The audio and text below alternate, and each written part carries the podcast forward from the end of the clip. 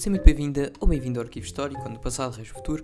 Meu nome é Tiago Henriques e, como prometido, hoje aqui temos o nosso episódio especial desta temporada 4 sobre Marquês de Pombal.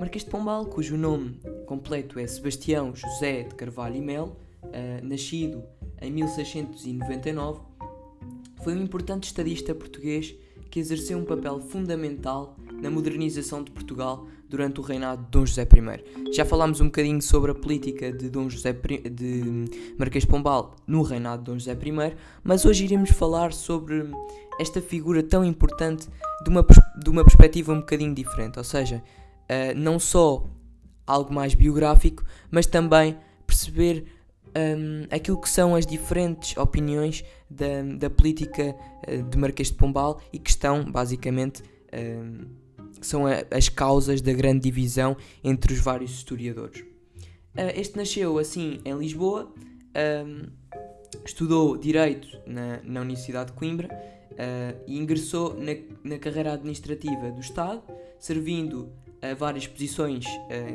políticas em Portugal e também no estrangeiro, incluindo a sua função de embaixador e cônsul uh, em Londres e Viena. Em 1750 foi, foi nomeado como secretário de Estado dos Negócios Estrangeiros e da Guerra e posteriormente como secretário de Estado dos Negócios do Reino. Ele exerceu assim uh, um grande poder durante o reinado de Dom José I, implementando várias reformas políticas, económicas e sociais, como já falámos um bocadinho uh, sobre elas em episódios anteriores. Uma das reformas mais importantes foi a reorganização do sistema de educação português, uh, que incluiu a criação da Universidade de Coimbra de uma forma mais próxima daquela que conhecemos um, da realidade e a promoção de uma educação primária, que era um conceito que ainda não não tinha sido muito explorado. Foi também o responsável pelo desenvolvimento económico do país, uh, investindo assim em projetos de infraestruturas, construção de estradas, pontes, uh, portos e também na promoção da nova burguesia, da nova nobreza que, que já tínhamos falado. Além disso, Pombal desempenhou um papel importante na reconstrução de Lisboa após o terremoto de 1755, na sua famosa frase um, que se enterrem, um, agora o importante é enterrar os mortos e sepultar os mortos e cuidar dos vivos, um, mas foi também muito uh, importante porque implementou uma série de medidas para ajudar as vítimas do terremoto, ou seja, nesta parte do curar uh, aqueles que, que ainda estão vivos, um, através da reorganização da cidade, uh, com novos padrões urbanísticos, com sistemas, a chamada um, gaiola pombalina de preparados para uh, novos sismos, uma cidade um bocadinho mais organizada daquela que, que existia um, anteriormente. Uh, no entanto, Pombal também acabou por ser, o Marquês de Pombal também ficou conhecido pela sua política autoritária e por ter sido um dos principais responsáveis não só pela expulsão dos jesuítas de Portugal uh, e das suas colónias em 1759, como também um, pela, pelo massacre da família Távora um, e também pela perseguição de várias famílias da, da alta nobreza. Após a morte de Dom José I, em 1777, Pombal caiu em desgraça, foi exilado uh, para a sua propriedade em Pombal, onde viveu em relativa obscuridade até à sua morte em 1782. Um,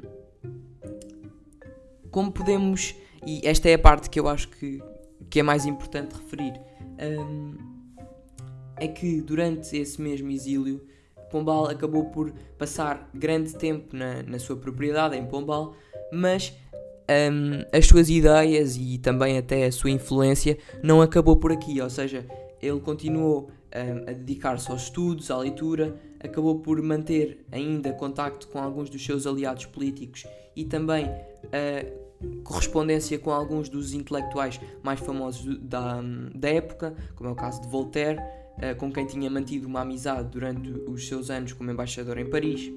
Mas um, a verdade é que um, podemos dizer que Marquês de Pombal foi assim um político bastante importante.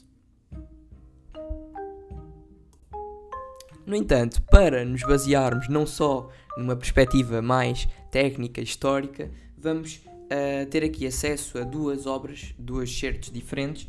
Um uh, da obra de Marquês de Pombal, segundo a sua perspectiva, uh, que se encontra um, contemplada, neste caso, na, na sua obra Observações Secretíssimas na ocasião da inauguração da estátua equestre no dia 6 de junho de 1775 uh, e entregues oito dias depois ao Sr. Rei Dom José I, em cartas e outras obras selectas. Sua Majestade tem dissipado as trevas e reparado as ruínas em que achou os seus reinos e tem feito aparecer outra vez e até uh, exceder o século feliz dos reis Dom Manuel e Dom João III. A filosofia ou as belas artes, que servem de base a todas as ciências, não se acham, não se achavam mais florescentes no tempo dos jesuítas, para o progresso das ciências maiores e a restauração da Universidade de Coimbra. Estabeleceram-se leis que abriram as portas aos livros eruditos e encheram este reino de claríssimas luzes em que hoje abundam. Estabeleceu-se a mesa censória, que vigia continuamente a execução das referidas leis em comum benefício. Tudo quanto se tem visto nas ruas, nas praças e nas janelas de Lisboa foram produtos das manufaturas das lojas dos mercados nacionais e dos trabalhos de artífices portugueses, compreendendo-se o grande número de milhões que em si contém o comércio interno, e refletindo-se também no grande número de milhões que têm entrado em Portugal, vim a concluir que Sua Majestade tem feito o seu comércio externo feliz e opulento. A opulência dos vassalos comprova-se com os muitos milhões que valem os edifícios públicos e particulares de Lisboa, levantados sobre as ruínas do terremoto.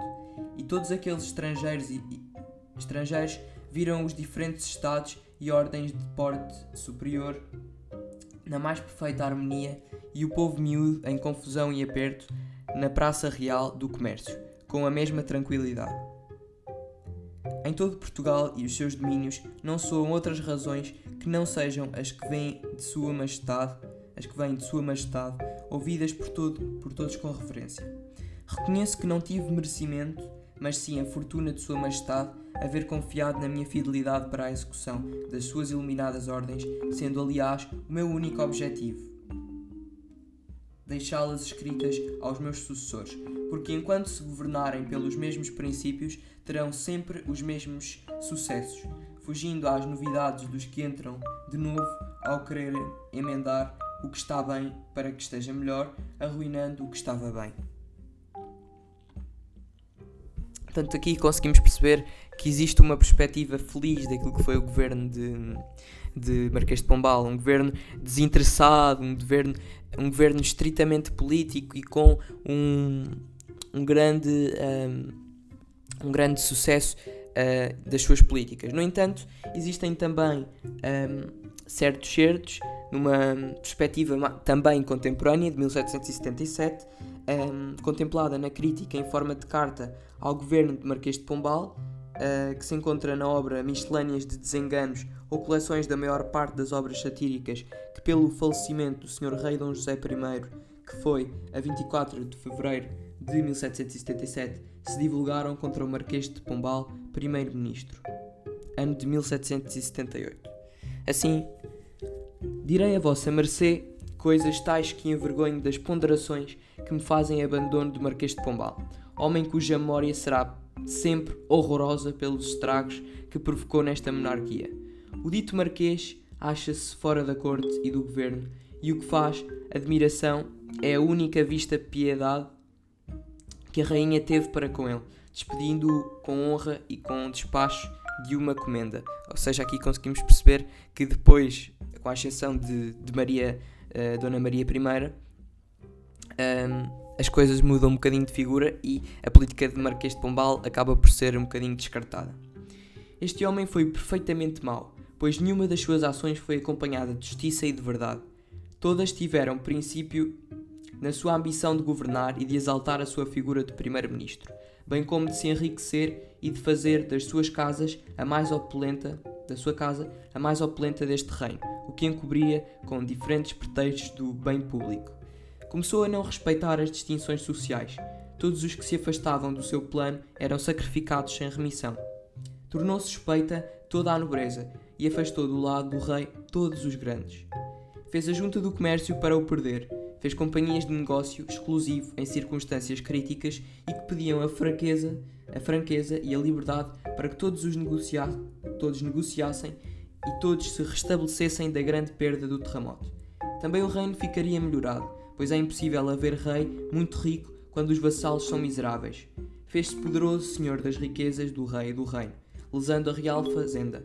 Pelo seu espírito manipulador e por ser amigo de novidades, pôs em confusão o reino.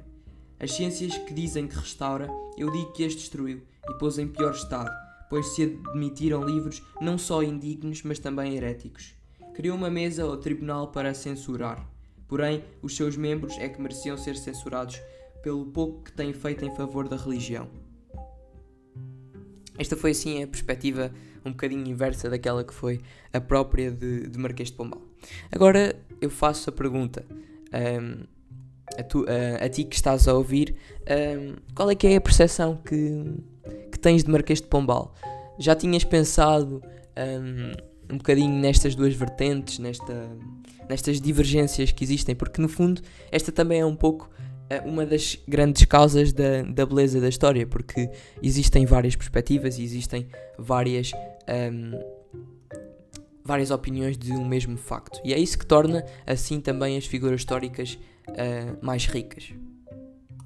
E assim termino mais um episódio do Arquivo Histórico. Espero que tenhas gostado. Se gostaste, partilha este podcast com os teus amigos e familiares. Aconselho-te a seguir a nossa página do Instagram, arquivo underscore i61, onde traz conteúdos interativos relacionados com a temática de hoje à tua disposição. Até o próximo episódio.